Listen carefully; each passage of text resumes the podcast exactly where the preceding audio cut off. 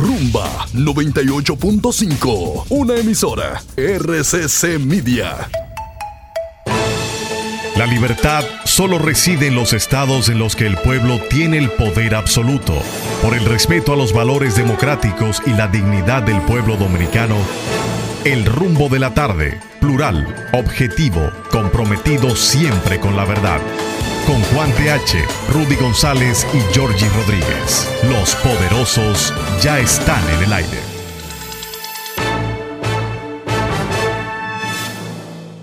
Buenas tardes, República Dominicana. Iniciamos aquí el rumbo de la tarde.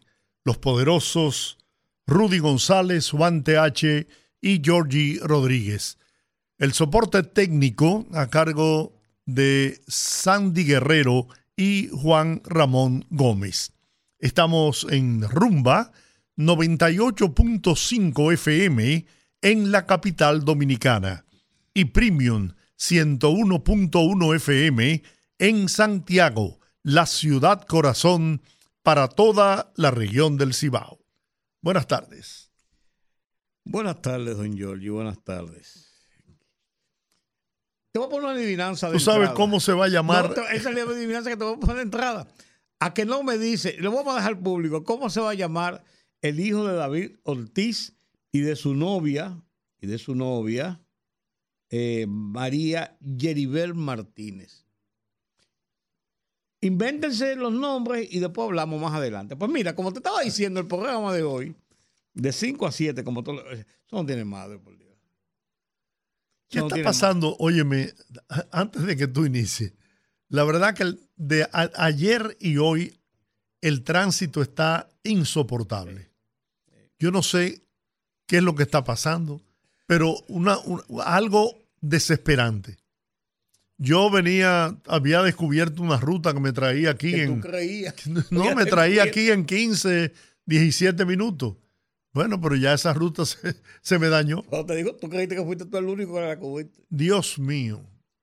Bueno, Bueno, hoy, hoy hay que ver también porque la gente de DGCET salieron a trabajar hoy, finalmente. pero mira, yo no, yo, yo la mañana entera de hoy estuve transitando la ciudad y no vi ningún operativo. Bueno, yo vi, yo vi parando ahí en la, en la avenida Winston Churchill, tenían, tenían dos vehículos parados, chequeándolo. Eh, salieron a trabajar.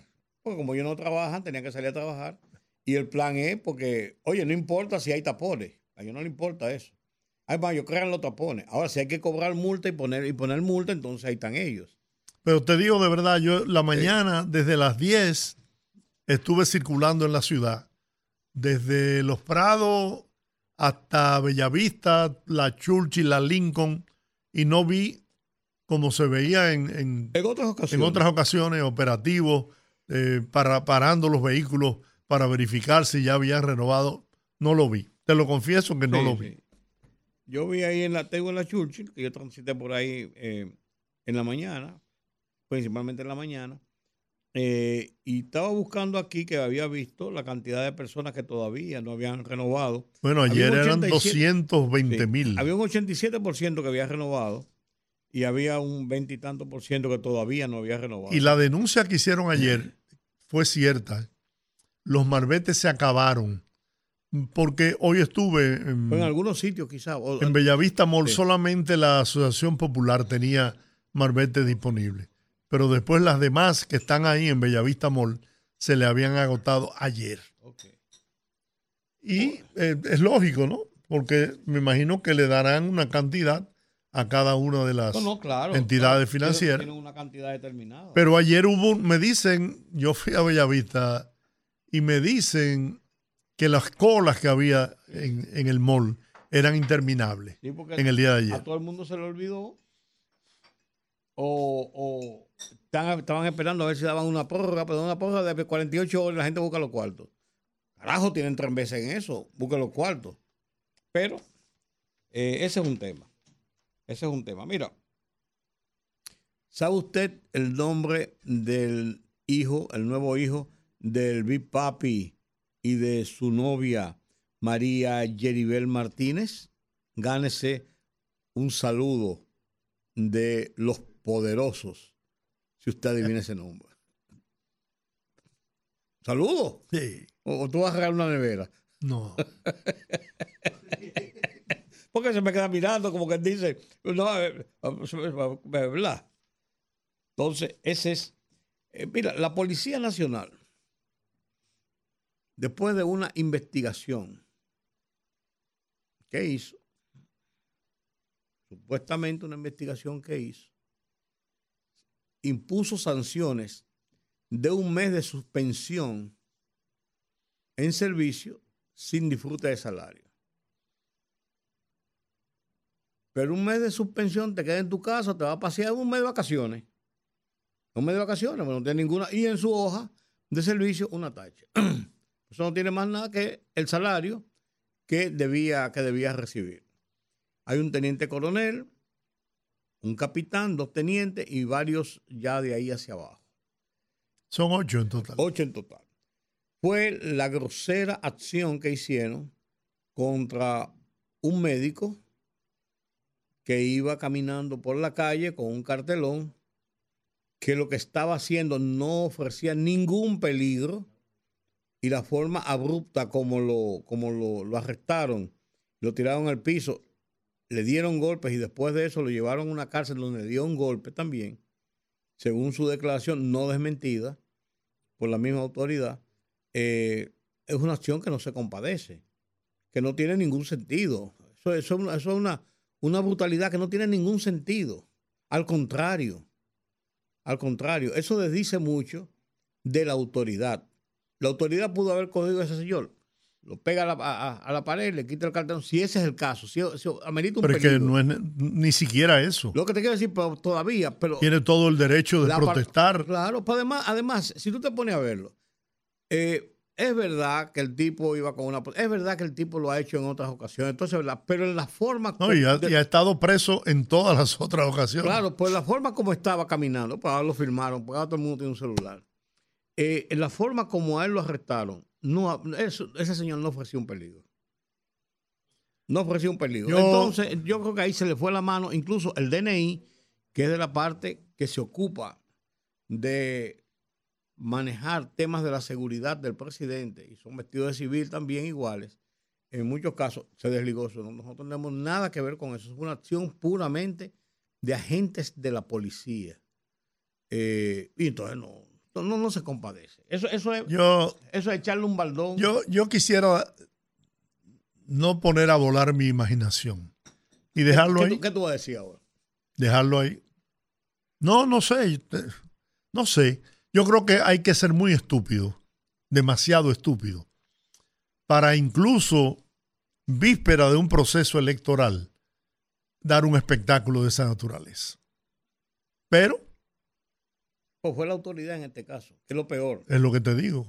Pero todavía hay remanentes por ahí. Sí, pues yo no, yo, hmm. bueno, no sé. No, no, por eso te digo, yo no quiero dar vuelo y, y libertad a mi imaginación. Pero, repito, es una torpeza, es una brutalidad, es una estupidez, es una... no sé ni cómo... Un exceso, un exceso. Eh, hay, dos, hay dos razones, o un exceso de lambonería, ¿eh? para demostrar más eh, lealtad y más, o también la otra cara de la moneda. Una orden maldada o una orden maldada o una acción intencional con el objetivo de que se produjera este escándalo. Pero te repito, no quiero seguir dándole vuelo a mi imaginación. Pero yo, si él, si él hubiese hecho alguna acción que aunque fuera un exceso y provocara una reacción también, tú dices, bueno, él provocó esto para provocar el escándalo. Pero la víctima, en lo que se ve en el video, no hizo nada. No hizo nada, o sea, para provocar, una, acción de esa naturaleza. Incluso. No, yo a él no lo, no lo responsabilizo. Es lo que te digo, yo no. Además, además, en la forma como se le tiran tres, cuatro agentes, una cosa, un hombre que está, un hombre ya incluso hasta, hasta entrado en edad. Eh, eh, no, para mí él no. Si, si hubo una mala intención, si la hubo, por eso te digo, yo no quiero especular, ¿no? Pero si la hubo, eh, él no tiene absolutamente nada que ver. Él lo ha hecho, lo hizo en el 2011, lo Sí, hizo en el él es 2013, por así- lo hizo en el por así 2017, decirlo, lo él- hizo ahora. Él- él- Ha tenido la mala suerte de que cada vez que lo ha hecho, lo, lo apresan. él, eso te demuestra que él no es un tipo que tiene una, No, no, no, una no. tendencia, No, que lo ha hecho con todos los gobiernos, No, no. por así decirlo. Pero ese es el hecho. En otro caso, agarraron en, en La provincia de Peravia. Peravia 612 paquetes de cocaína y marihuana. Y hay dos personas presas. Yo volví y pregunté hoy por qué específicamente en la provincia de Peravia se está produciendo esto. Y volvieron y me dieron una explicación que me habían dado un tiempo y yo la- creo que la socialicé aquí en el programa. Y es el hecho de que muchas veces se intercepta una lancha o una embarcación eh, en Valladolid, pero comienzan a recorrer grandes distancias tratando de escapar de las autoridades. Y bordean mucho las costas porque los operativos más grandes, de barcos más grandes, no se acercan tanto a la costa por razones de mayor seguridad. Y ellos tienen, hay más facilidad de orientación hacia dónde se dirigen. Y que el caso de la provincia Peravia, que está en la bahía de Ocoa, cuando entran a ese enclavado ahí, les es más difícil salir porque tienen que salir casi a mar abierto para bordear la- el, saliente de la bahía de Ocoa. Y por eso generalmente en esa zona es, es más, más fácil atraparlos. Y además de eso, los operativos de tierra que van en conjunto con los operativos del mar y a veces usan helicópteros también, es una zona donde ellos más fácil pueden atrapar y donde más fácil también pueden huir, dejando abandonada muchas veces su cara. O sea, me lo, han, me la otra vez y volví a preguntar, pero otra vez, espera, y me dijeron, sí, es lo mismo. Se persiguen, se persiguen. A veces se pasan medio, y pues es verdad eso, que se pasan tanto, a veces se pasan medio día persiguiéndolo. Y es que son muy rápidos y so- son lanchas muy rápidas. Y en el mar abierto, a menos que tú tengas una visión de aire muy, muy bien, eh, con un seguimiento muy de cerca y ya tú lo tengas detectado, se te pierde en el mar. Pues son lanchas pequeñas, generalmente pintadas de blanco, con lo, con lo, que se llaman los pañitos que hacen las olas y todo esto. Se confunde y es, es muy fácil que tú, no, que tú no las encuentres. Y cuando es de noche, es más complicado todavía. Porque ellos se manejan con brújula y con GPS y ellos pueden bordear muy fácilmente las costas en esas lanchas rápidas que no lo puede hacer un- un- una lancha ya más grande, como la que usa la Marina, o los barcos interceptores, o como tipo los de guardacosta, que son de un tamaño mediano. Es la explicación que me han dado. Porque uno siempre se pregunta, Giorgi, es que, mete, es que por ahí que meten la droga. Es que por ahí van a parar, a final de cuentas, generalmente, y es una zona donde los atrapan. Pero eso te indica que sigue fluyendo los intentos de entrar droga a República Dominicana para un comercio posterior de exportación hacia los mercados de consumo, que son principalmente los Estados Unidos, que es el que más cerca nos queda, pero también los mercados de Europa. Los mercados de Europa, básicamente, va la droga en los contenedores que hacen ya eh, Por eso se han descubierto tantos ahí en el, en el puerto, puerto multimodal. multimodal. Sí, ahí por ahí cruzan 4 millones de contenedores al año. No un- un- un- una cantidad ínfima es la que viene consignada a Santo Domingo, pero desde aquí sí hay consignación a otros países y ahí se hacen los transbordos para otro tipo de, de barcos. Entonces, eh, no es que el puerto multino- multinodal sea un puerto del narcotráfico No, estamos, que, que- que quede eso claro, sino que por la gran operatividad que tiene y la modalidad de ser un puerto multinodal, donde se hacen los trasvases de barcos grandes a barcos más pequeños y de barcos más pequeños a barcos más grandes. ¿Por qué razón? Hay unos barcos que su capacidad, por ejemplo, hacer un viaje de aquí a Europa en un barco mediano o pequeño, dilata más tiempo, es más riesgoso y transporta menos.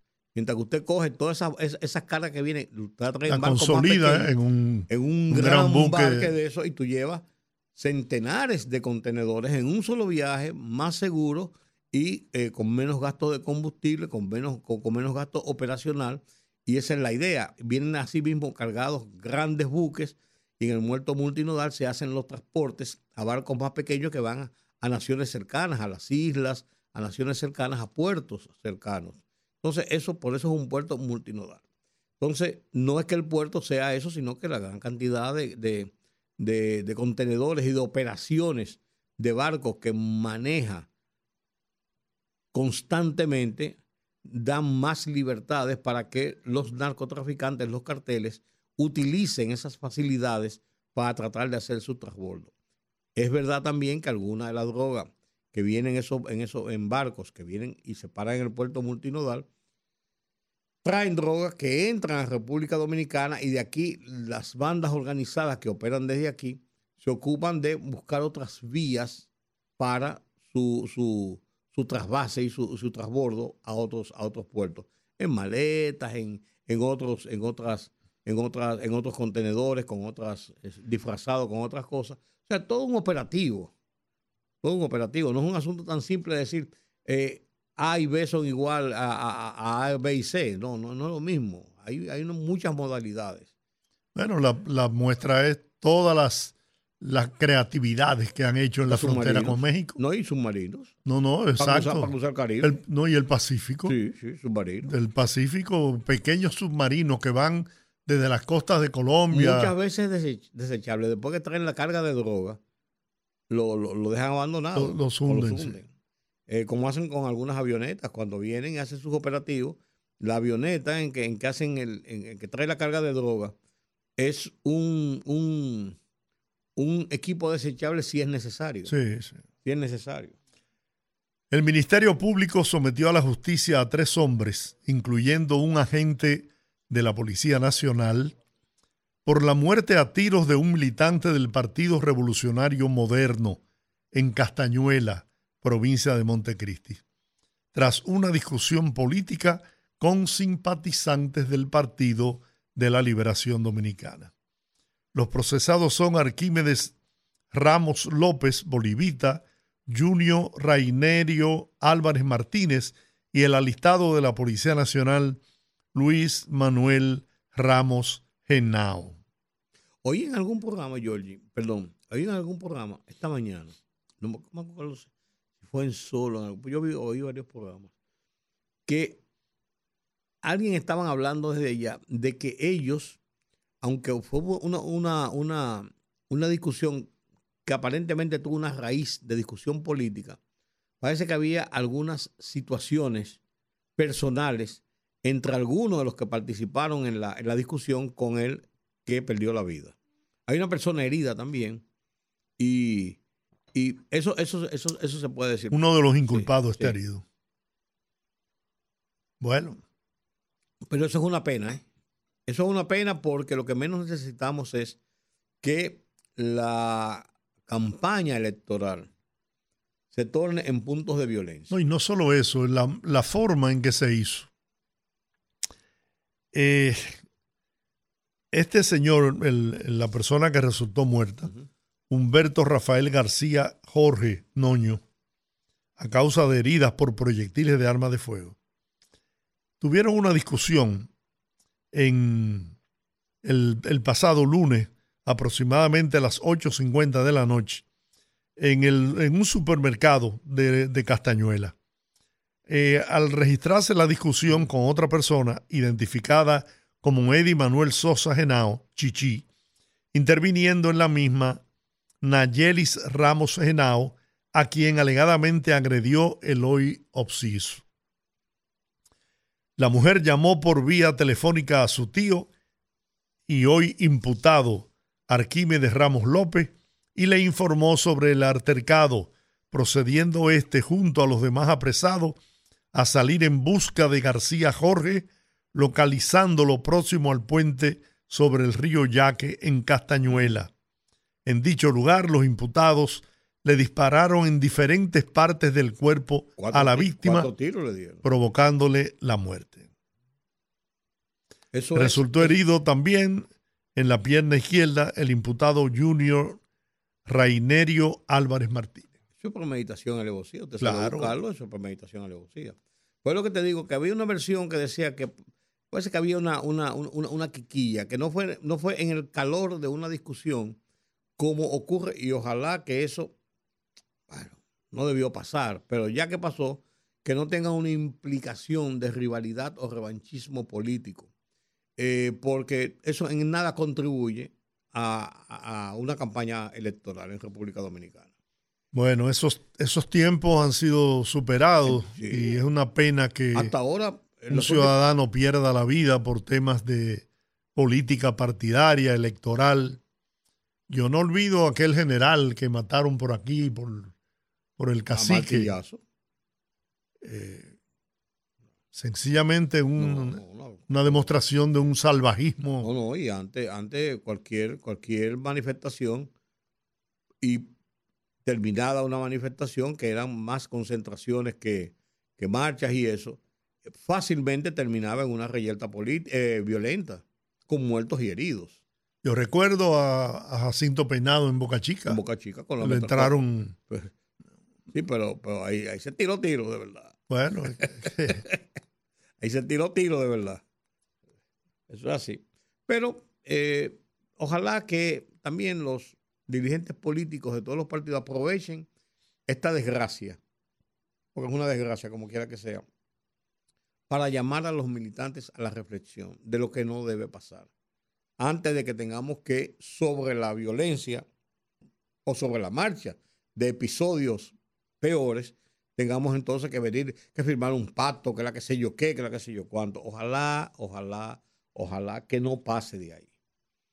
Bueno, ojalá Si- que vayamos a la pausa. Si, no, si usted quiere ganarse el premio de hoy, díganos cómo se llama el hijo, el bebé que esperan tener David Ortiz, el Big Papi, miembro del Salón de la Fama de Coppertown, y su novia, María Yeribel Martínez. ¿Cómo se llamará el hijo de el Big Papi y María Yeribel?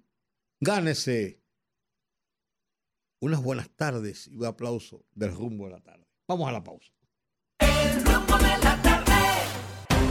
Fogarate en la radio con Ramón Colombo. se titula ¿Consenso para qué?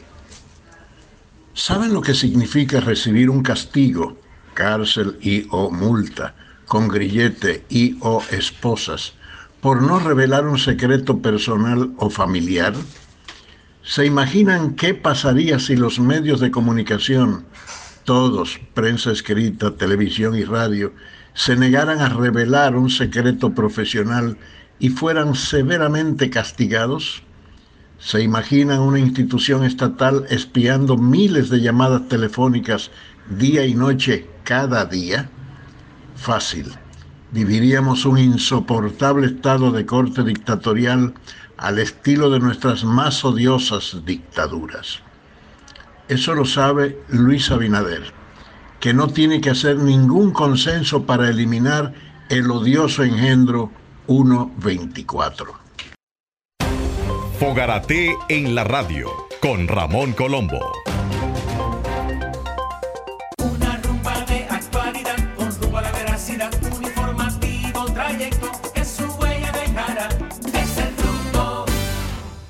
Si usted Dice- sabe cómo se llama, se va a llamar el hijo de David Ortiz y su novia María Yerimel Martínez.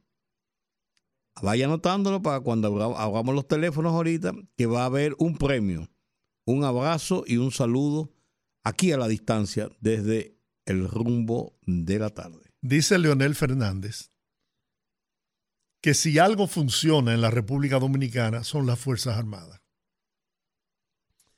En ese sentido, no ve correcto que se le quite funciones a las Fuerzas Armadas como lo establece la ley 124 que crea la Dirección Nacional de Inteligencia y que ha sido rechazada por la mayoría de los sectores nacionales, incluyendo la Iglesia Católica, dice Leonel Fernández.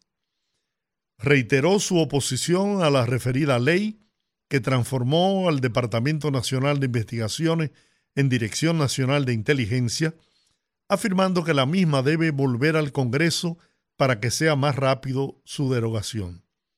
dijo estar de acuerdo con el expresidente del Tribunal Constitucional, Milton Rey Guevara, quien afirmó que la ley 124 vulnera derechos fundamentales. En ese sentido, también considera que para lograr más rápida la derogación de la pieza legislativa, debe ser reintroducida al Congreso Nacional, pues un recurso de inconstitucionalidad ante el Tribunal Constitucional puede tardar mucho tiempo. Pero ¿acaso no fue la fuerza del pueblo la que elevó una instancia al Tribunal Constitucional para que fuese declarada esta ley como inconstitucional? ¿Es que Leonel Fernández parece que su memoria es muy corta? No sé. ¿Por qué fue la fuerza del pueblo? La primera que, buscando un protagonismo proelectoral, salió corriendo hacia el Tribunal Constitucional.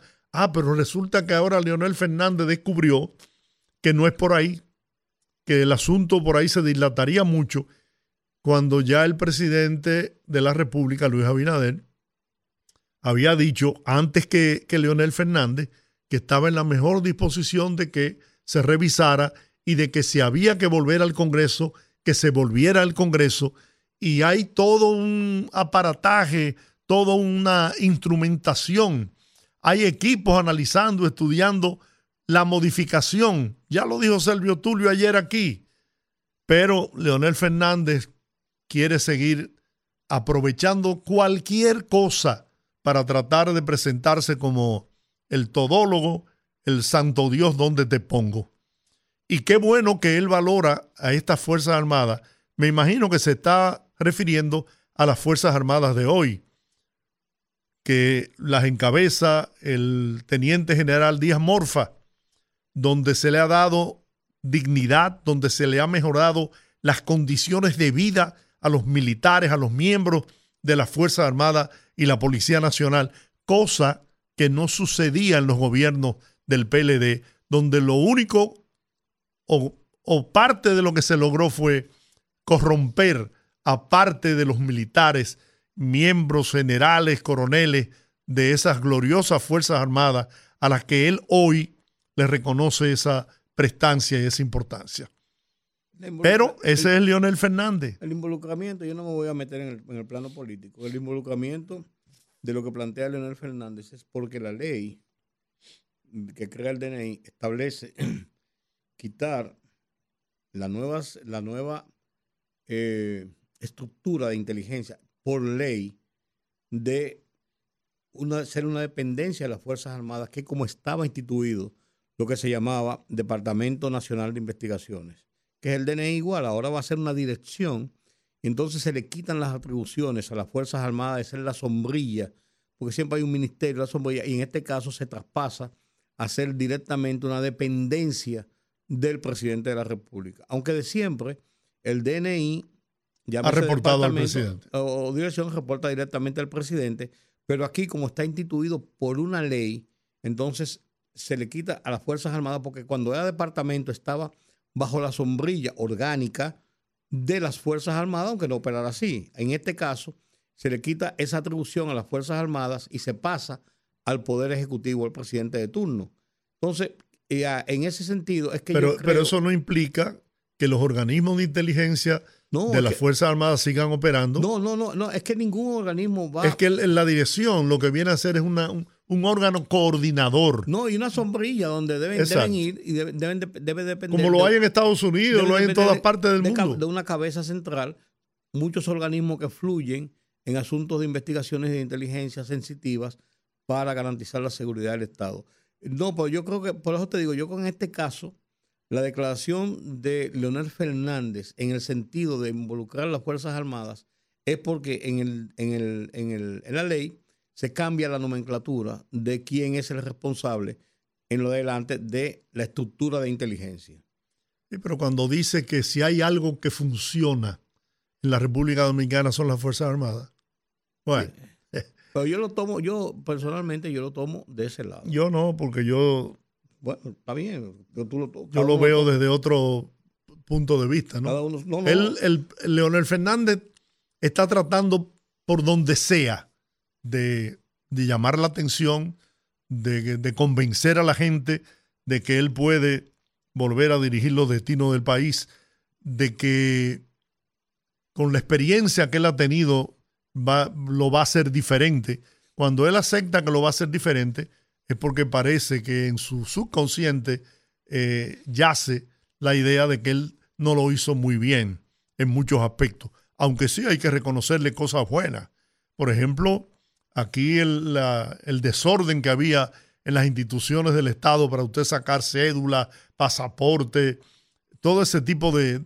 Era una cosa espantosa. Los bucones eran los jefes y eso desapareció en el primer gobierno de Leonel. Pero hay papá. A partir de que terminó su primer gobierno, el PLD se graduó con altos honores, con altos honores, primero en tratar de destruir a los partidos políticos y lo logró. Miren en qué convirtió al PRD y al Partido Reformista. Miren lo que no hay, no hay que ser adivino ni, ni muy versado en, en asuntos políticos partidarios. Quien destruye esos dos partidos es Leonel Fernández y Danilo Medina. No hay duda. No hay dudas. Entonces, bueno, que siga eh, tratando de, lo- de lograr convencer a la gente, pero yo creo que el, el tiempo le va a resultar muy corto. Por lo pronto, para las elecciones del 18 de este mes de febrero, el panorama que pinta para la oposición, sin importar que se unan, que vayan de bracito, que se den abrazos y besitos, es muy feo y quedarán en muy mala posición. A decir de los que han realizado estudios y, y tienen un termómetro, una, una, una visión de lo que está sucediendo y cómo será el resultado de las elecciones en el próximo 18 de febrero. Estamos a cómo a, a- A, día- ¿A dos domingos? A primero hoy. sí, no, pero digo a, dos A domingos. dos domingos. Do- De, do- de dos domingos. De, de dos domingos en tres. en como- tres, como sí, porque dice. es el tercer domingo. Sí, el tercer domingo viene, vienen las elecciones. Recuerde que si usted sabe el nombre del hijo de David Ortiz y su novia, María Yeribel Martínez, anótelo que en el momento preciso vamos a abrir los teléfonos para ver quién se gana ese aplauso, quién se gana ese abrazo, quién se gana ese saludo del rumbo de la tarde.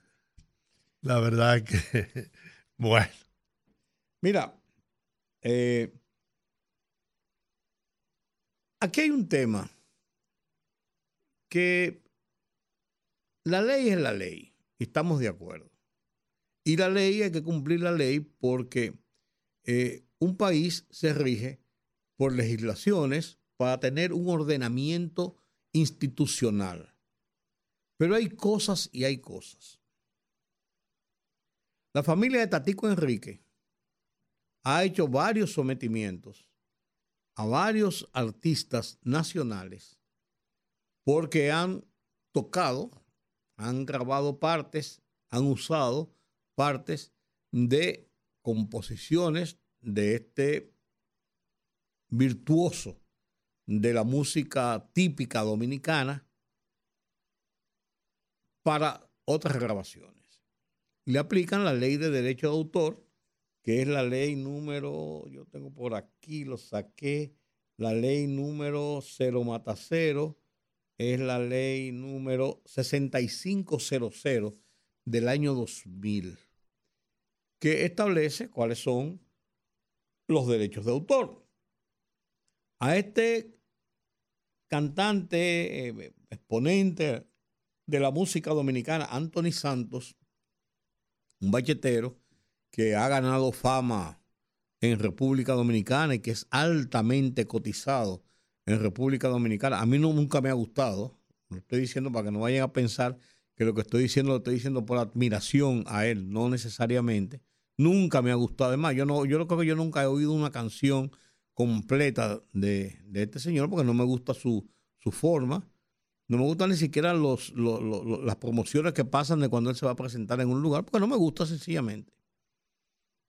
Eh, y a él le están siguiendo un juicio de fondo, ya en juicio de fondo desde hace eh, varios meses porque él lo están acusando de haber usado unas letras de Tatico Enrique y que le hizo cambios a esas letras y las convirtió en un, una canción que se llama Corazón de Piedra. Lo acusan de haberla mutilado y de grabar y comercializar la canción con unas mutilaciones y con unos cambios. Yo creo, yo creo que llevar esto a un juicio penal, porque eh, han dictado una orden de arresto contra él porque no ha acudido en dos ocasiones a las citaciones de, de- un juez que están ya en la audiencia de fondo. eh, yo creo como que, como que es más, más de lo más. Yo creo que cada persona que escribe un texto, que publica con los rigores de la ley, un- una composición, una música, un libro, un texto cualquiera, el derecho de autor le corresponde y nadie tiene el derecho ni a plagiarlo, ni a usarlo indebidamente. Todo eso es verdad. Sin embargo, yo creo que no podemos llegar a los extremos de situaciones como esta, como pasó con un poema de René de- del Risco, que llegó a situaciones de tribunales en una forma que como, como que no se compadece para un ejercicio del arte. Entonces, este es, eh, han dictado una orden de arresto contra este bachatero, dice su, su abogado que él está enfermo, eh, que mostró una, un- envió una, una, una Certificado médico. sí, de, de enfermedad eh, y que no ha podido ir, pues ya van dos ocasiones y aparentemente eh, esa orden de, arresto es para que si no se presenta lo van a llevar con las esposas puestas y va a ser peor, porque esto, esto va a presionar más a que sufra una condena y quizás con el mayor de los rigores por no haber obtemperado en acudir ante el llamado del tribunal, de un juez. Creo que eso, es- eso es vergonzoso. Estos artistas muchas veces les gusta verse involucrados en situaciones de esta naturaleza para convertirse en centro de atracción de medios periodísticos, eh, todo este tipo de cosas. Pero yo creo que con eso, que con eso, se ponen al margen de lo que establece la ley, ellos por un lado, pero yo creo también que hay situaciones que van más allá de lo racional en cuanto a este tipo de acusaciones. Cuando hay una persona que cae en una situación de desgracia, y está el caso de Warner, el, el pelotero, ¿cómo se llama? Warner Franco, de Warner Franco, que si bien cometió una acción, cometió una acción, caramba, que no se justifica, también han hecho un bollo tan grande con esto que lo único que falta es que lo pongan allá en el puerto, en el fuerte de San Felipe y le descarguen una fusilería encima y lo ejecuten.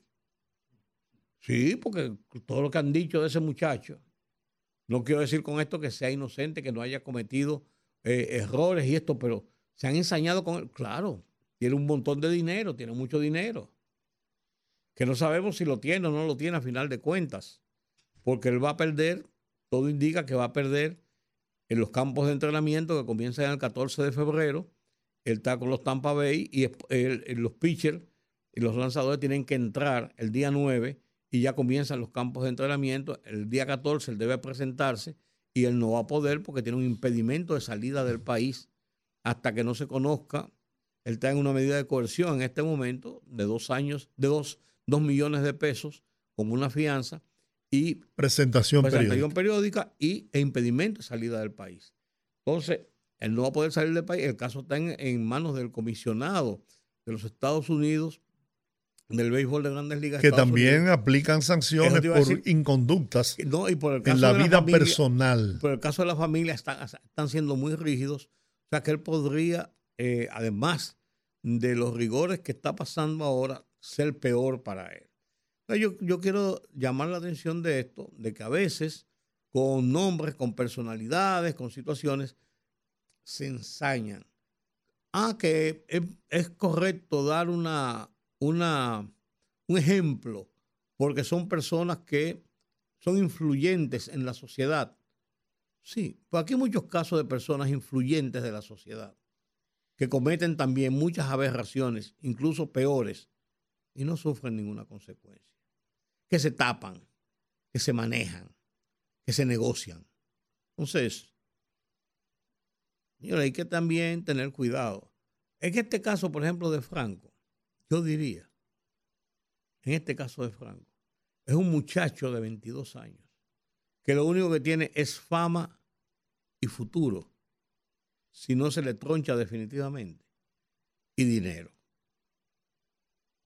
Si usted se pone a, darle vueltas a qué está pasando por la cabeza de ese muchacho, yo diría que cometieron hasta dos infanti- infanticidios, los dos. Porque muchacho no puede tener muchas cosas en la cabeza.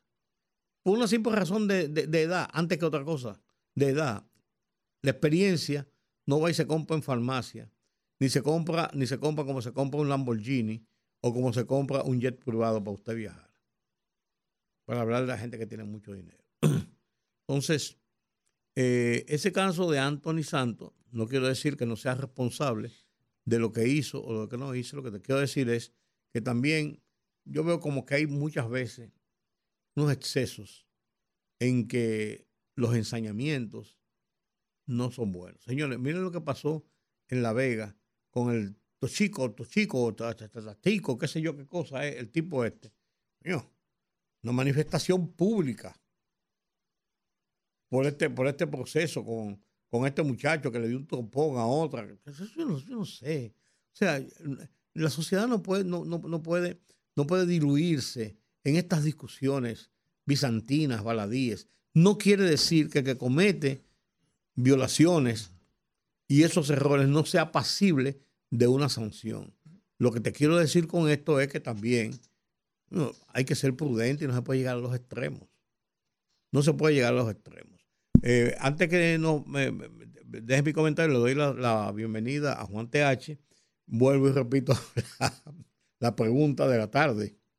¿Sabe usted qué nombre le van a poner al bebé de David Ortiz que espera junto a su novia María Yaribel Martínez? Si usted sabe, cuando abramos los teléfonos ahorita más tarde, eh, vamos a ponerlo en discusión. Y Quien gane va a recibir de el rumbo de la tarde un fuerte abrazo y un caluroso saludo. Porque le pedí a don Giorgi que si quería donar una nevera y dijo que no. Buenas tardes, Juan. Que era un apartamento, 200 mil dólares. No me imaginé que el señor Rudy González manejara con tanta excelencia la ironía. No, pero, oye, esa es la noticia principal de los periódicos. Qué barbaridad. O- ¿Tú, o- tú no lo viste? Esa es la noticia principal Pero de los periódicos. yo fui que te dije, no te Sí, cuento. ahí. Colapsó la ciudad. El nombre, eh, lloviendo. No, no ha comenzado a llover. Ah, El cielo está encapotado, como tú dirías. brumoso. Eh, pero eh, yo me tomé una hora para llegar aquí. Entonces yo estoy en una etapa de mi vida en que las cosas son como son.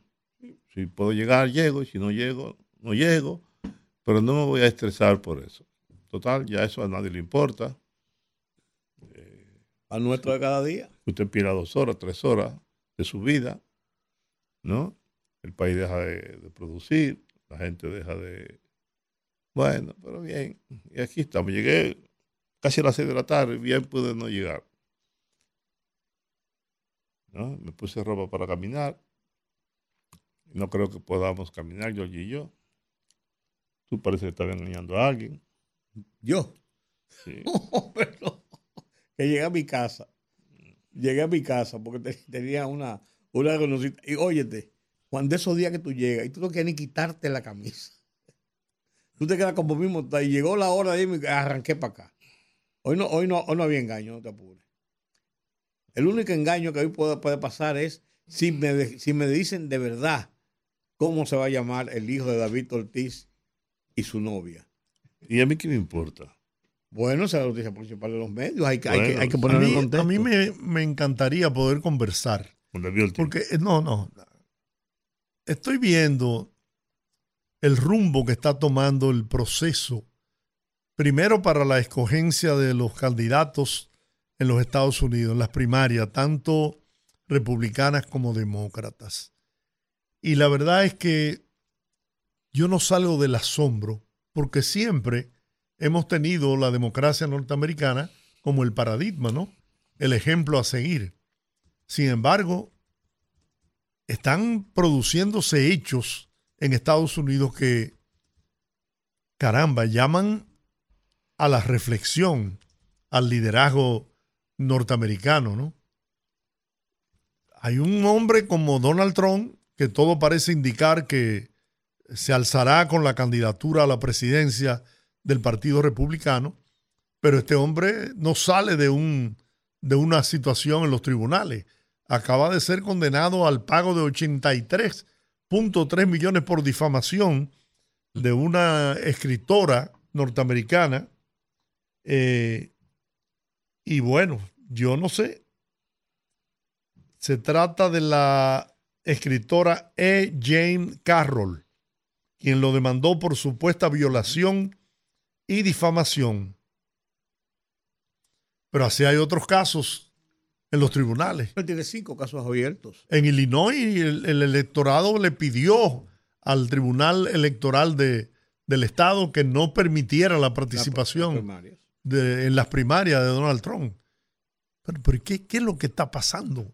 Yo no, la verdad que yo no estoy entendiendo. Absolutamente no entiendo la degradación que está experimentando la sociedad norteamericana. Porque es un tema de la, de la sociedad norteamericana. Porque yo no tengo nada en contra del señor Donald Trump, pero caramba, un hombre con tantas dificultades, con tantos conflictos, y que el pueblo de los Estados Unidos esté aspirando a que este señor vuelva a dirigir los destinos de ese país en una situación mundial como la que vive el mundo, valga la redundancia, en donde se necesitan cabezas frías y cabezas inteligentes, y más aún en los Estados Unidos, que está luchando frente a un monstruo que se llama China, otro monstruo que va surgiendo, que es la India, y sobre y contra un hombre que aunque no ha perdido ese protagonismo que en una ocasión tuvo eh, Rusia, pero que está dando pasos en el camino también de, de dañar, de perjudicar a los Estados Unidos. No sé qué opinión tienen ustedes. Sí, es una, es una elección muy controversial, porque mm, como nunca se había dado una situación de esta naturaleza, en que un candidato potencial, además con un rango de expresidente de la República de los Estados Unidos, los Estados Federados de los Estados Unidos, esté en una situación de sometimientos por cargos de violaciones federales de gran magnitud. Primero, los casos de violaciones presupuestales al fisco son graves en los Estados Unidos. Son graves en los Estados Unidos, primero. Y segundo, el caso de que se le acusa de conspiración contra el orden institucional interno de los Estados Unidos por el, el asalto al Capitolio, un hecho también sin precedentes. El asalto al Capitolio en pleno periodo de transición, apenas a 14 días de asumir el poder un nuevo presidente, es una situación que, caramba, mueve a preocupación. Ese es un lado. Y en el otro lado, en el otro lado, con la situación de un presidente en las condiciones de salud en que se encuentra el presidente Joe Biden. Evidentes situaciones de salud que lo colocan en una situación difícil para un presente y un futuro inmediato en el caso de ganar las elecciones por un periodo nueva vez de cuatro años, porque sus deficiencias de salud han sido evidentes, principalmente su falta incluso de, de coherencia y, de, de, de estar presente en el lugar donde está físicamente presente. Parece perderse en ocasiones, pierde el equilibrio, se queda como en el aire, dice una cosa por otra. O sea, son situaciones, son situaciones complejas. Usted me dirá, bueno, pues eso le puede pasar a un hombre cualquiera de 80 años, sí, es el presidente de los Estados Unidos. ¿Tú me entiendes? No es, no es un hombre cualquiera.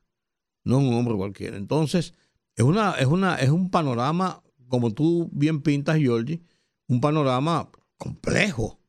Que yo creo que, mm, si yo no, lo- por todo lo que yo he leído de, esto- de estos procesos electorales y de, de- de lo que se plantea en los Estados Unidos, no hay un precedente de una situación en ambas vertientes de lo que le espera a un electorado que tiene que tomar una decisión de quién pone a gobernar. Las cosas de Trump, como le dicen, y un hombre tan, tan eh, sometido, tan vapuleado por la justicia norteamericana que tiene bastante grado de independencia en los Estados Unidos, o sea, no sabe dónde puede llegar esto. ¿Dónde puede llegar esto? Y estamos hablando, señores, de los Estados Unidos de América. Eh, Juan me diría, hagan vaina. Pero yo, no, es que son los Estados Unidos de América, es una, una de las potencias mundiales. Y como quiera que sea, son eje de muchas de las situaciones que pasan en el mundo. Bueno, el presidente Luis Abinader, digan esta nota, encabezó el año pasado 716 actividades y 1.106 reuniones ordinarias dentro del Palacio Nacional, lo que simboliza más de tres años de trabajo condensado en un solo año. Es decir, lo que se hace en tres años, el presidente Abinader lo hizo en solo un año. Asimismo, un reporte de la presidencia indica que en el 2023 el mandatario recorrió 41.173 kilómetros dentro de la República Dominicana, lo que equivale a darle la vuelta al mundo. Wow.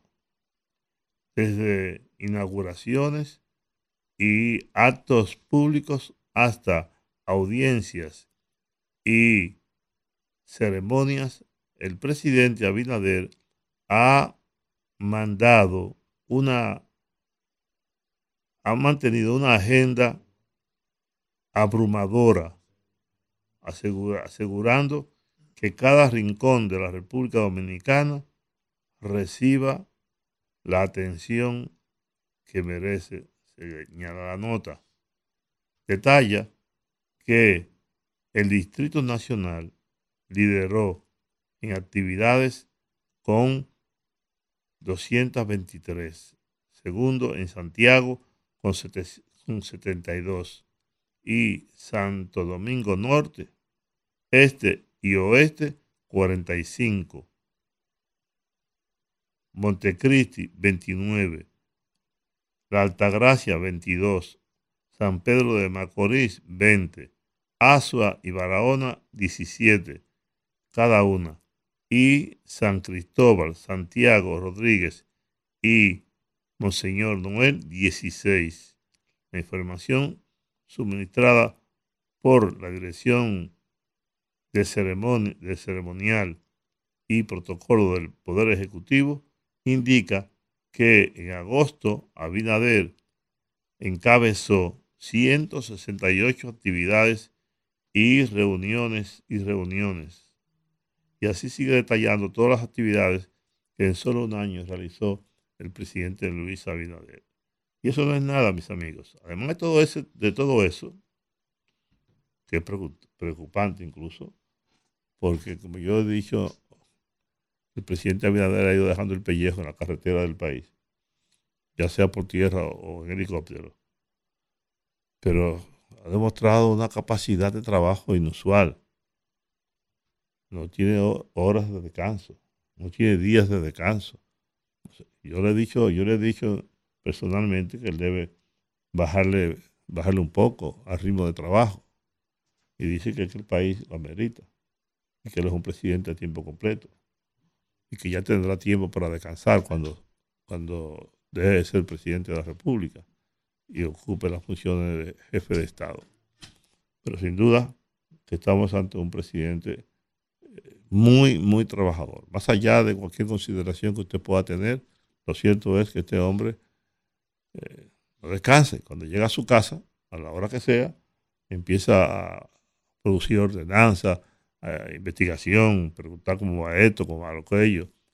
Y está, y está atento a todos los detalles del, del gobierno. No conocía yo, no había visto un presidente con esa actitud. Más allá de cualquier consideración política, insisto, sin duda hay que reconocer a Luis Abinader como un hombre de trabajo, de trabajo, de mucho trabajo. Ninguno de nosotros tres, primero no tenemos la edad ya para trabajar ese, ese ritmo, pero tampoco la, la voluntad. Yo no tendría, yo la verdad no puedo, no podría, no podría, no podría. Y eso que beneficia es a cada una de esas comunidades y beneficia, por supuesto, al país en sentido general. Hora de la pausa. Vayamos pues. El de la tarde. La Junta Central Electoral acaba de emitir hoy el cronograma de actividades durante el mes de febrero de cara a las elecciones municipales y a partir del 19 el cronograma durante el mes de febrero de cara a las elecciones presidenciales. Este día 3 es la publicación de los facsímil de la boleta en los medios de comunicación. O sea, se va a publicar en los medios de comunicación cómo va a quedar la boleta para que la gente vaya familiarizándose con esta sábana, porque las elecciones municipales, las boletas son sumamente grandes, porque están las caras de los regidores y están las caras de los candidatos a alcaldes o síndicos, y son muchos, y la- las boletas son muy grandes. Son divididas en circunscripciones, por ejemplo, aquí hay tres circunscripciones en la capital, la número uno, número dos y número tres, como es lógico, y cada una tiene eh, sus, sus candidatos, pero son muy grandes. Entonces se va a publicar el día 3, eso es el viernes, el sábado, se va a publicar en los medios de comunicación. El día 3 también es el límite para la designación de funcionarios que van a participar en los colegios electorales. O sea, ya se va a tener determinado quiénes son los que van a ser presidentes de las mesas, los que van a ser supervisores, los que van a ser secretarios, los que van a, manejar la logística en cada uno de los recintos electorales. El día 4 está la notificación de las designaciones de funcionarios de los colegios electorales a todas las organizaciones políticas. O sea, ya el día 4 se le notifica, estos son, para que las, las organizaciones hagan lo que tengan que hacer con cada uno de ellos. El día 10, me estoy saltando algunos, es el límite de la entrega de credenciales para esos funcionarios ya una vez aceptado por los partidos. O sea, usted está pre- investido. Una, una pregunta. Ayer yo te decía eso. ¿verdad? Eh, ¿Cómo será el tema de los delegados? No, los partidos tienen, eh, eh, la ley establece que cada partido o movimiento que participe en el proceso tiene la, obli- la- la- Derecho. aut- derecho a un delegado en, en el colegio electoral. Eso es así.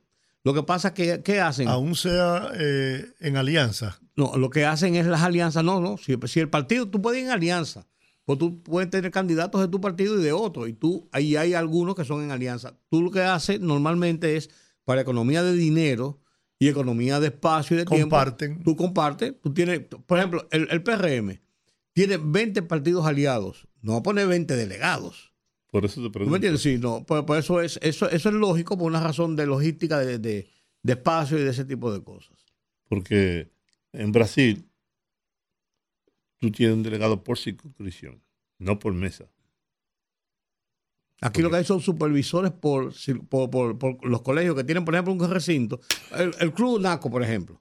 El Club NACO tiene como 20 mesas de votación. Ajá. Entonces es un colegio, un recinto electoral. Entonces en ese recinto hay un supervisor para todo. O sea, Sí, pero yo- supervisores. yo- yo- yo Pero en los colegios, en digo los políticos, los políticos, No, los partidos, Sí, los- no tienen delegados fijos en, la- en, en- en las mesas. Ah, no, sí, aquí sí. en Aquí, aquí la, en la mesa en sí la- en la mesa, sino que re- va recorriendo, Aquí no, aquí en las mesas sí en, tiene. en toda la circunscripción. Y, lo- y donde fuñen mucho los delegados en el momento del conteo, Ah, principalmente. claro. Ellos si ven una gente rara que, eh, que déjame ver esta cédula, y yo, "Che, ¿por qué está fuñendo?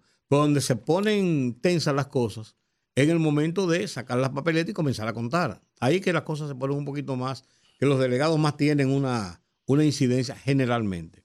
Sigo leyendo. El día 13 de este mes es la entrega de materiales electorales a las juntas. O sea, el día 13 comienzan a entregarle a las juntas municipales, se le manda todo el material. Santiago, por ejemplo. ¿Cuántos colegios electorales van a funcionar en Santiago? Dos mil, qué sé yo cuánto. Se le manda todo, dos camiones, qué sé yo qué, con todas las valijas y con todas las cosas para ellos a su vez distribuir en los recintos y en los colegios electorales donde se va a ejercer el voto. Y el conteo. Entonces, el ¿Cómo será el conteo? Manual. manual, O sea, tú vas a, a- Diablo, manual, señores. manual. Yo me pongo a imaginar lo que es eso. Contar todas esas boletas manualmente. Pero mira, déjame decirte una cosa. El, el volumen por cada mes electoral está distribuido de alrededor de 300 electores. Con los niveles de abstención deben ir 200 personas. Y en las municipales deben ir nuevos. Vamos a suponer el- la abstención normal que es una tercera parte. Una tercera parte, lo que, lo que, que- que- no vota, un 30%, es el nivel de abstención normal en las presidenciales. En, la- en las municipales sube hasta un 40 y tanto. La gente es más apática. Pero vamos, vamos a ponerlo en el 30. 200 boletas. Se sacan de la urna, eso se cuenta y cada uno es tal, tal, tal. Se va Sí, haciendo- pero es más- es más fácil contar las boletas cuando son presidencial, Ah, no, no, presidenciales. no, claro. Pero en este No, caso, no, pues en en este este, caso- caso, con todos los regidores, alcaldes, etcétera, etcétera. Acuérdate que son dos boletas por- en la municipal, son dos boletas. Una boleta para el alcalde y una boleta para los regidores. Exactamente. Entonces lo que hacen, lo que se hace normalmente, lo que se hace normalmente es que se ponen por partidos. O sea, los alcaldes muy fácil, porque son tres, cuatro alcaldes que, están compitiendo. Pero los- en, en los, en los eh, regidores se ponen por partido. Después entonces se desglosa del partido a quien le tocan de acuerdo a quien haya tocado más. De acuerdo con Es ese- más, es más complejo que si fuera Claro. automatizado, estamos de acuerdo. De acuerdo a lo que tú dices, y es así, para determinar los, y tú agregaste ayer un elemento importante, que son las, las observaciones y, Y los nulos. los, los nulos y no, y otra cosa, la gente que se queja, que va al tribunal. Ah, no, no, no, que eso, eso hay que esperarlo. Eso hay que esperarlo. Quiere decir que los resultados finales de las elecciones se conocerán En una, seten- una semana después. 72 horas o 4 días, 5 días. En, la- en la- en las municipales siempre son así, porque es más complejo el, la- el conteo. Es que son más, más, eh, es más difícil. Lo digo porque el interés que yo siento por desacreditar la Junta y desacreditar el proceso puede producirse entonces, como hay una predisposición de un sector, o de un sector, para generar, dada la complejidad de las elecciones, obstáculos y, y reconteo, y que se pidieron las urnas, que se robaron la... Cosas, esas cosas que, que hemos visto en procesos anteriores. ¿Qué va a pasar? ¿Qué va a pasar? Sin lugar a dudas. Sin embargo, sin embargo, ahí es que los delegados de los partidos juegan su papel. Porque el acta, el acta que se firma, que cada delegado estampa su firma, tiene una copia. Y Sí, tú, y si tú lo yo- primero que haces Si es yo me niego a firmarla, como ha pasado también, Bueno, ahí tú tienes que aceptar lo que digan los otros y te negaste a firmarla. Ahí lo que pasa es, lo, que, lo primero que se hace cuando hay una impugnación en la mesa es que se cotejan las actas. Vamos a ver, dame tu acta, dame tu acta, bueno, ponemos aquí, ¿qué es lo que hay en el acta? Ah, no, porque esta tiene cinco votos de más. ¿Y por qué esta tiene cinco votos de más y tú la firmaste? En tal caso. O sea, ahí viene el, el- el primero, el cotejo de acta, porque lo último que se hace es el reconteo de los votos físicos. Si tú cotejas el acta y el acta te da y te cuadra, o sea, tú rompes el esquema ahí mismo. Si sigue y hay un problema de que hay actas que están alteradas y uno alega una cosa, entonces viene la recusación ante, ante esa junta y después va ante la junta municipal de esa demarcación.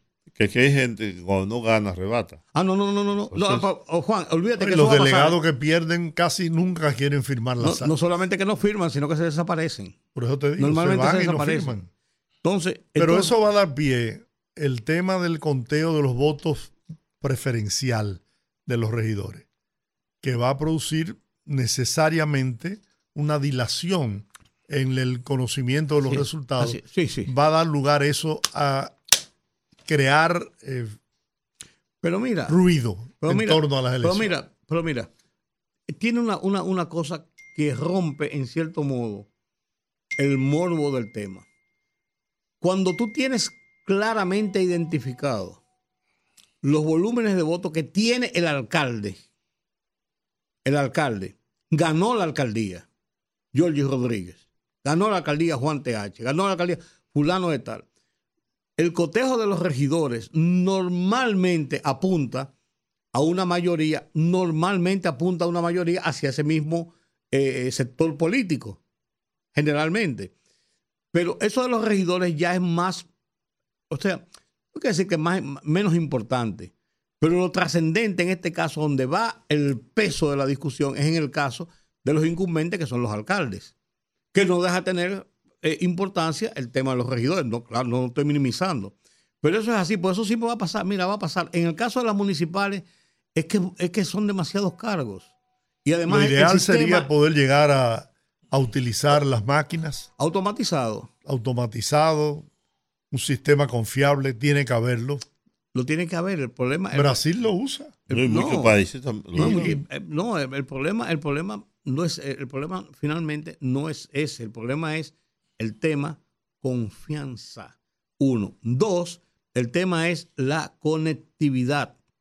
Aquí en República Dominicana, uno de los problemas que tenemos, señores, es conectividad. Nosotros nos conectamos porque vivimos en, en, en Naco y Piantini. Aquí hay gente que vive en la capital que no se conecta. Y hay zonas donde tú tienes problemas de conexión, que se te cae la conexión.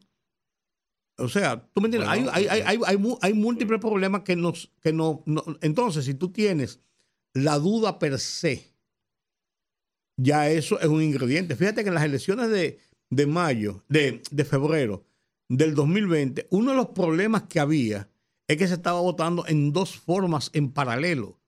En, una, en un sistema automatizado de un lado y un sistema manual del otro. Entonces, ¿cómo compaginar a final de cuentas un sistema con el otro? Ahí fue que, ahí fue que vino el tranque. ¿Tú me entiendes? Comenzaron a fallar las cosas de la huella. Tú ponías la huella para que automáticamente saliera tu identificación. Y eso te garantizaba que tu voto estaba, que tú eras la persona que estaba votando. Es que, es que son muchos periquitos. Yo creo que ne- necesariamente, y nosotros somos de los países que tienen mejor conectividad y mejor eh, sistema de, de comunicaciones de toda esta zona. ¿eh? Eso no, no cabe duda, pero tenemos muchas deficiencias todavía, porque hay muchas zonas que no tienen ese acceso. Entonces, yo creo que tenemos que llegar al sistema automatizado, yo creo que sí, pero tenemos, que tenemos que lidiar con lo que tenemos. Lo que tienen que hacer ustedes, los dirigentes políticos, es reunirse sinceramente y decidir una sola elección, no dos, Estoy de acuerdo contigo. y simplificar el sistema de votación. Simplificarlo. Eso, es- ese voto preferencial de los regidores, yo no sé hasta dónde, hasta dónde. Igual que los, el- que los alcaldes. Yo no sé, pero yo tengo muchas dudas en el avance que hemos logrado en materia de, de elección. Porque lo más fácil es el presidente de la República, que también se torna complejo. Pero aquí hay un interés siempre de un sector que se sabe perdido, porque las encuestas le dicen que están perdiendo las elecciones, que las van a perder, en accidentar el proceso. No quieren diafanidad, no quieren transparencia. Pues de todos los sectores, ¿eh? son, Sí, son- sí, son sí, personas que no tienen un sentido de la honestidad electoral, para decirlo de- de- en una forma bonita y elegante. Bueno. Vamos, Pero- a, vamos- vamos a ver. Pero eh, la Vamos verdad, a ver, dijo un ciego. la verdad es que tenemos, tenemos el sistema. Y eh, es interesante entender, Mira, llámame a Carol G, por favor, es interesante entender. a preguntarle cómo se va a llamar el hijo de estos pendejos. No, ahora vamos a hablar, eso lo vamos a poner ahorita en discusión. No, no. Es necesario entender, Juan, que el ejercicio que hagamos en febrero nos puede servir si hay el ánimo y hay la decisión de lo que tú planteas de que la clase política llegue a acuerdos para solucionar esos problemas. Tenemos tres meses para enmendar eh, eh, algunos problemas. Porque vienen las, las otras, vienen que son las elecciones más duras, o sea que, que y generan más, ese- presiones. me encantó ese sistema brasileño, que es un país enorme, donde votan 125 millones de personas, distantes.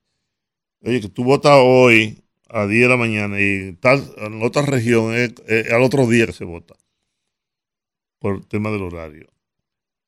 Y tienen unas máquinas, unas máquinas que no están conectadas, que no están conectadas, que no están interconectadas. interconectadas. Están conectadas en sí mismas. Cada una es individual Sí. cada uno es individual. Y cuando se van a contar los votos, se cuentan, se cuentan, se cuentan. Tienen tres sistemas. La gente va después de esos muchachos, tú lo ves con, con un disquete para irlo a llevar. Inmediatamente termina, termina, termina las elecciones, la gente desde su casa, desde su casa, está viendo el conteo ahí. Uh, va saliendo, va saliendo, va saliendo, va saliendo. automáticamente. Automáticamente va saliendo. así. Pero eso es automático. Y aquí todavía se usa el sistema de introducir en las computadoras matrices un programa que va porrateando, que te va metiendo de todos los sitios y te va manteniendo un perfil regularmente que cuando sale de una forma y ya ha pasado una cantidad determinada, un 20%, un 25%, el perfil se mantiene, porque viene cogiendo de todos los sitios.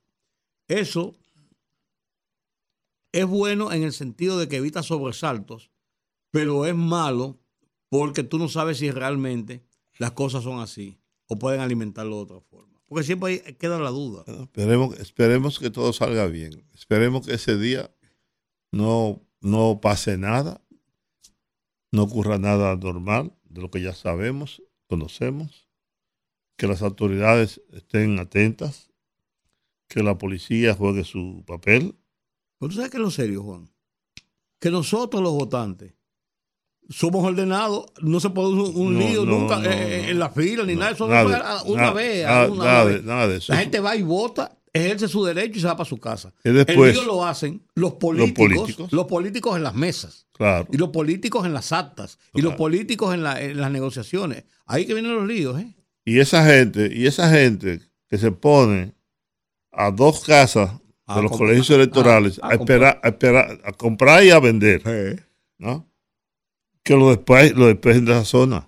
Que vaya una, que vaya una, poli- una- O se- una autor- O una se, autoridad. se sentaban en, a, a- a- a media cuadra a jugar dominó. No hemos votado, ¿eh? usted me dice. Oh, pero yo, pero yo donde yo voto ahí en Bellavista. Eso, eso, eso. ¿Tú votas en la escuela? Claro. En, la, en la- la San Juan de Diego. San Juan Bautista. San Juan Bautista. ¿Sí una escuela que hay ahí? Sí, la San Juan Yo Bautista. sí, yo cómo se llama. Yo voy y voto ahí. Uno de los santos favoritos tuyos, San Juan Bautista. Termino con el cronograma rápidamente. El día 14 es el inicio del retiro de los materiales electorales a cargo de los presidentes y secretarios de los colegios electorales. El día 15, prohibición de realizar actividades proselitistas, espectáculos públicos, ya sean en un local abierto o cerrado, manifestaciones o reuniones públicas de carácter político, eh, incitaciones eh, propagandísticas, eh, electorales, etcétera, mediante medios como la prensa radial, escrita y televisiva, de avisos, carteles, cartelones y otros modos de propaganda. O sea, el día 15 cierra la publicidad en torno a los candidatos y al proceso. El partido, el partido Participación Ciudadana está solicitándole a los alcaldes y al presidente de la República que se abstengan de hacer inauguraciones. ¿Por qué tú dijiste qué partido es ese? Participación Ciudadana. Un movimiento cívico, una ONG. No, yo. Bueno, el partido, el partido, vuelvo y repito, el partido Participación Ciudadana está pidiendo que el presidente de la República y los alcaldes se abstengan de hacer inauguraciones. Eso yo lo puedo entender en el caso de los alcaldes. Ve aquí, que se establezca con un tiempo determinado. Pero es que la ley lo dice. No, no, no, no. El caso del presidente de la República, aclaró el consultor jurídico que el presidente no está obligado por la ley a, durante este periodo, No, es- creo que es, es 60 40 días antes 60 días antes de la de la, elección. de la presidencial. de las presidenciales, Sí. como, dice, como dice Rudy. Y eso el 19 de marzo. Sí, de las presidenciales, pero no ahora, No. no ahora. No, ahora se ve, se, se ve una discusión sobre si lo. eh, eh, porque la ley está mal redactada. La ley dice: todas las inauguraciones gubernamentales y municipales, y las engloba las dos. Entonces queda una. Un, un de- ¿por, qué, ¿Por qué hacen las cosas eh, a mal propósito, hechas? a propósito. Mal hechas. Porque es más fácil decir: las municipales 40 días antes. Punto. Las presidenciales presidenciales, exacto. 60 días antes. Entonces, pues, la obligaron todo, hicieron un arroz con mango y Deja- cada uno interpreta como le da Deja la un vacío. Bueno, Pero tiene una lógica de que las municipales son ahora y las presidenciales son después. exacto. Exacto. Pero bueno, vamos a hacer la pausa. Entonces, déjame terminar ahí Ah, rápido. Sí, termino. Ok, el día 16 es el límite para que los colegios eh, recojan los materiales y los lleven a, lo- a los centros de votación. El día 17 es el límite. El día 16 cesa la campaña electoral, incluso en los medios de comunicación. El día 17 es el límite de expendio de distribución de bebidas alcohólicas. Entra la ley seca las 24 horas Eso no, antes de las elecciones. no se ha cumplido Y el día nunca. 18 son las elecciones municipales y, provinciales. Entonces, ahí termino rápido. Para las presidenciales, el 8 de febrero es el límite para la publicación de la resolución que establecen los topes de gastos de campaña para las presidenciales y congresuales. El día 8 se deben presentar los topes de gastos de campaña. El día 19 de febrero es el límite para el cierre de las inscripciones en el registro electoral para las presidenciales y municipales.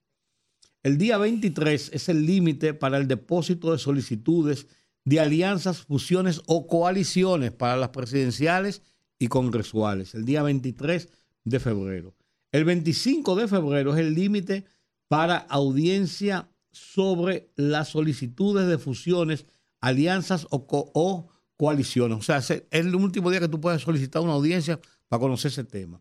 Y el día 28 del mes de febrero es el límite para decidir sobre las solicitudes de fusiones y alianzas. O sea, después que tú las sometes, entonces ya es el día límite para eh, discutir que, si se aprueban o no se aprueban diferentes alianzas. Ese es el cronograma para el mes de febrero, para las elecciones municipales ahora y de cara a las elecciones presidenciales y congresuales.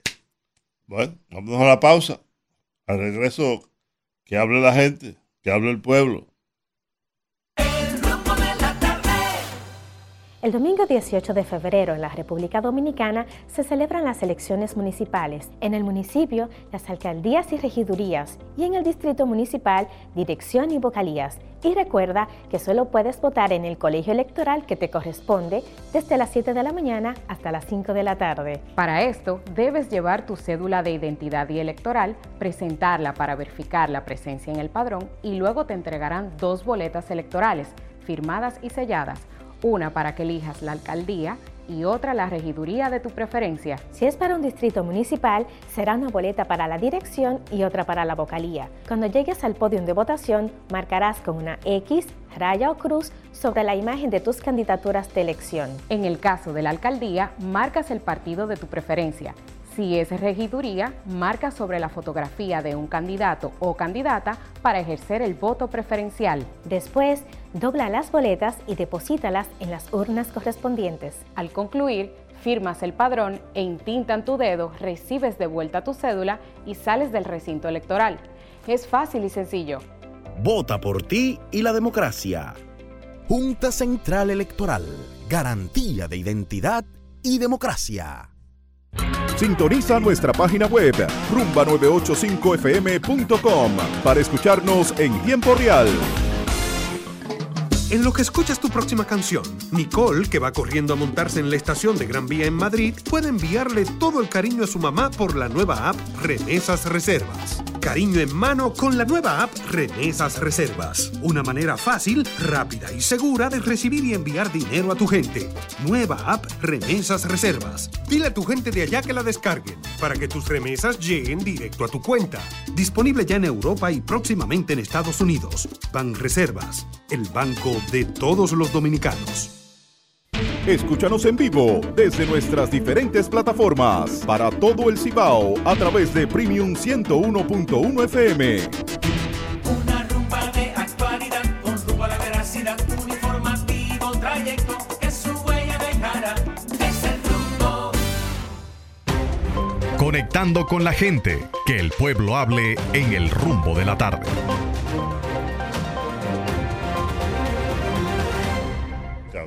809-682-9850. Repito, 809-682-9850.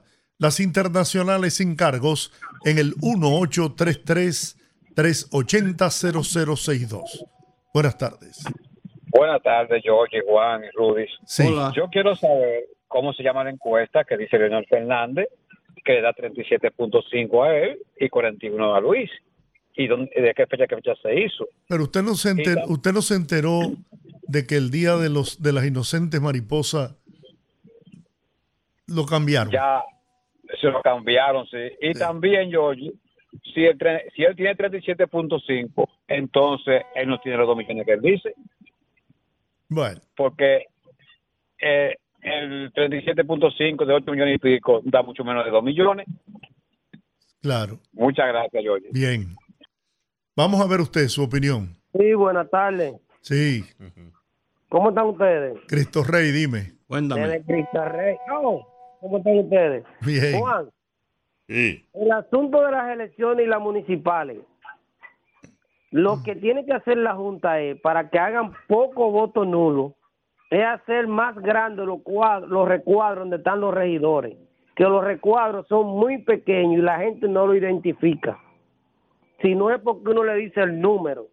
Y por eso es que a veces hay tanto voto nulo. Además, como está conformada la mesa de la, de la Junta Central Electoral, lo único que tienen que hacer es porque los delegados hacen su trabajo. Ahora, quien hizo el tollo y los que han hecho el tollo son los que están protestando ahora porque ellos saben cómo hacer su tollo y su, y su fraude. Por ejemplo, Cataño y Rosario deberían estar presos porque los millones que se gastaron en esas elecciones y no se supo quién fue el que hizo nada y todo se quedó así.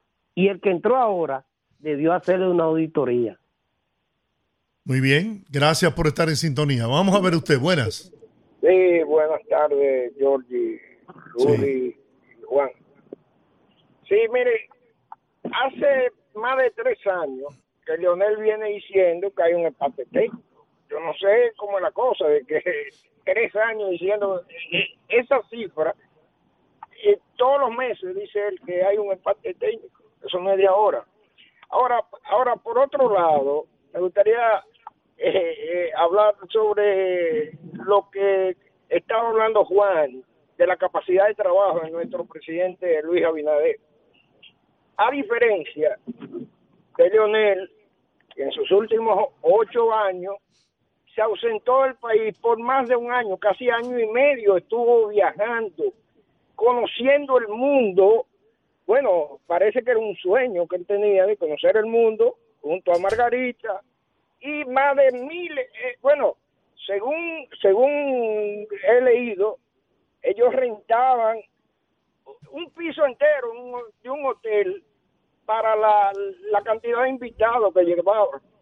¿Entiendes? Si calculamos eso, estamos hablando de que Leonel salía en promedio dos meses al año.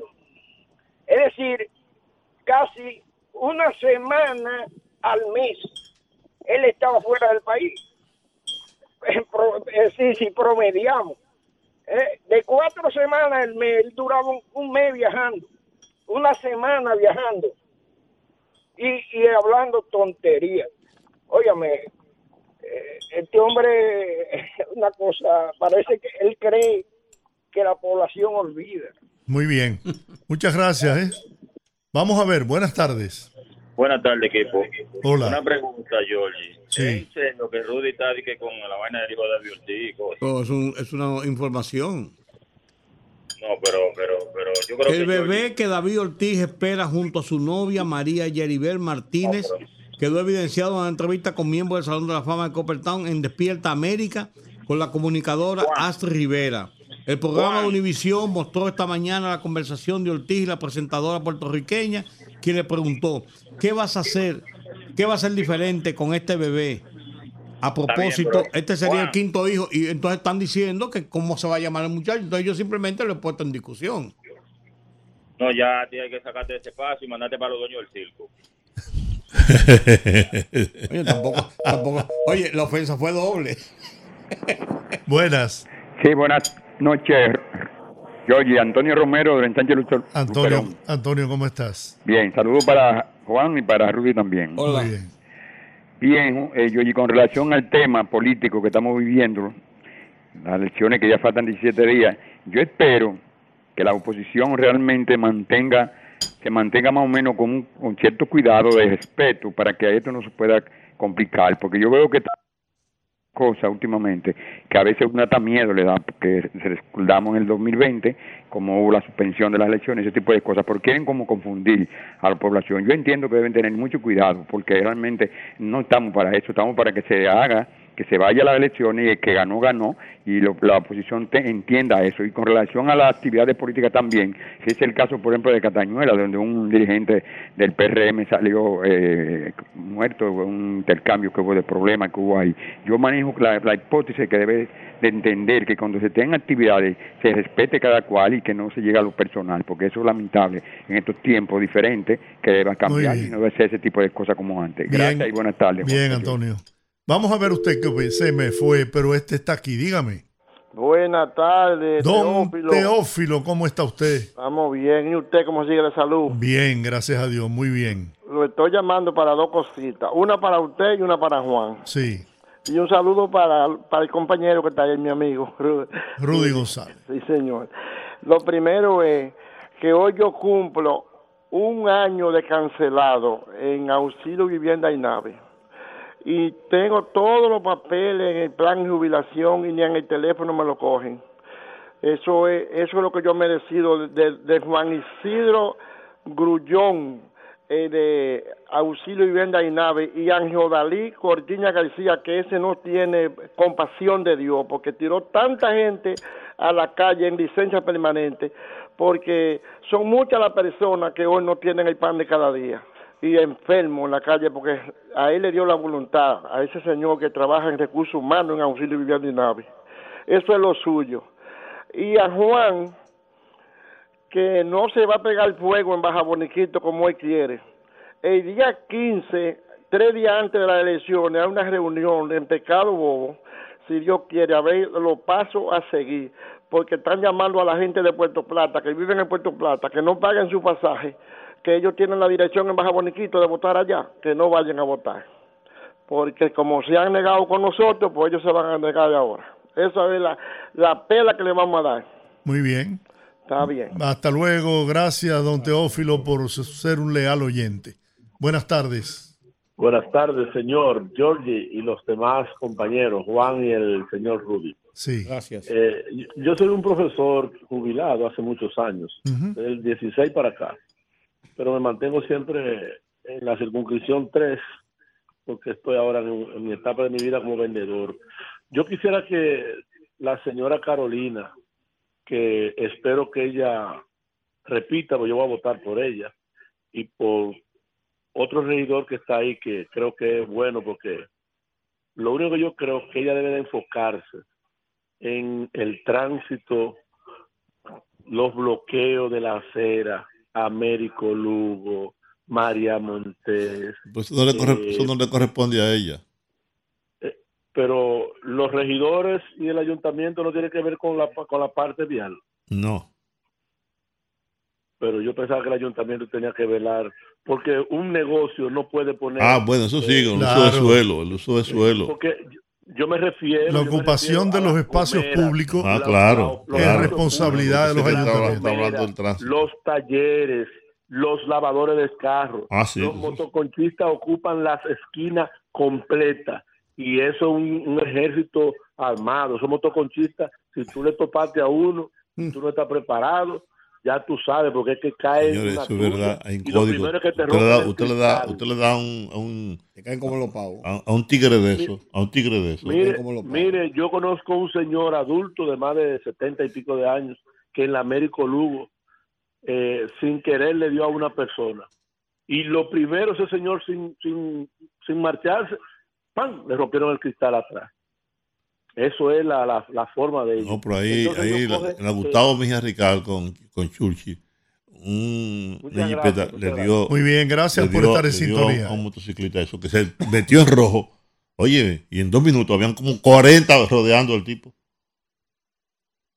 La encargada de negocios de la Embajada de los Estados Unidos en el país, Patricia Aguilera, felicitó a la República Dominicana por mejorar la percepción de transparencia por tercer año consecutivo. La alta funcionaria estadounidense para este caso puso como ejemplo la aprobación de reformas pendientes en el país como la ley de contrataciones públicas. 809-682-9850. Repito, están disponibles en nuestras líneas. Si tiene alguna queja que eh, explicar o, o presentar, pues este es el momento. Dígame. Buenas tardes, don Giorgi. Buenas tardes al panel. Hola. De los Mameyes. Ah, Hola, ¿cómo estás?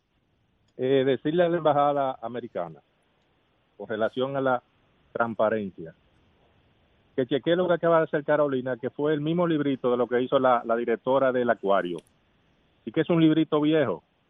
La percepción, la, la transparencia nada más es por los medios. Por los medios, nada más. Aquí todo el que conoce el PRM sabe que llegó el Comején al Estado.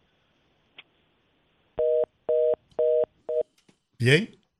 809-682-9850. Repito, 809-682-9850. Tenemos una llamada por aquí. Buenas. Sí, buena. Hola. Eh, le pido disculpas por llamar de nuevo, pero quería tocar un tema eh, sobre la violencia de las campañas y exhortar a que, óigame, no nadie se ponga de pendejo a pelear por nadie. En el 2000 yo perdí un hermano por el tema de la violencia y como no había redes, no había, eso no, eso no trascendió, porque el muerto de campaña en eso se queda. Así mismo es. Así que nadie se ponga de pendejo en eso. Eh, ni perder amistades por, por política. No, no, eso, eso está prohibido. Muy bien, buena, buena opinión. Dígame usted, buenas. Buenas tardes. Hola. Rudy. Hola. Georgie Guanteacho. Fíjate una cosa. Los que están del otro lado están alineados en un solo tema. Y cada vez que hablan se inscriben en falsedad. Ese que habló ahora se parece a Iván Lorenzo, el senador que todo lo que vomita por su boca es blasfemia y mentira. Ese señor dijo un disparate. Que, ¿Sabe por qué lo hace él? Por la condición, a él le decían el mongólico, por la condición de ser senador. Es difícil una persona que se inscribe en parte de hablando mentira, que usted lo somete a la justicia, y con ese procedimiento que hay de llevar a un legisla- legislador a un proceso judicial es difícil. Y por eso él está abusando de esa lengua que tiene tan perversa. Que la pasen bien, muchachos. Ok. Muy bien. Gracias. Vamos a ver esta otra llamada. Buenas tardes. Se me fue. Hola. Se cayó también. Hola. El cáncer de pulmón, que durante la pandemia del COVID-19 fue superado por el de mama como el más común en el mundo, vuelve a ser el de mayor incidencia y se mantiene como el que más muertes produce, según indica el último estudio sobre la enfermedad publicado hoy por la Organización Mundial de la Salud. Buenas tardes. Buenas tardes. Hola. Saludos. Saludos. Bendición para los tres. Amén. A ver si me pueden ayudar aquí. En la 42 con Ortega frente a la puerta del cementerio, han puesto un taller de mecánica, desabolladura y pintura. Aparece ser que él tiene negociaciones con alguna agencia de seguro que le lleva muchos vehículos. Él no tiene espacio y yo supongo que tampoco tiene documentos. Y es un tapón a eso de las 5, a las 4 y en la mañana, que no hay quien lo aguante. Hoy sucedió un accidente ¿Por dónde es eso? en Cristo Rey. Sí, por eso te voy a decir una cosa. En la Gustavo, en la Roberto Pastoriza, antes de llegar a la doctor de Filló, hay un taller que tiene un patio, un solar, lo tiene lleno de vehículos de chatarra. Y los carros los arreglan y los pintan en la calle. En una calle como la, como la Roberto Pastoriza, en el polígono central.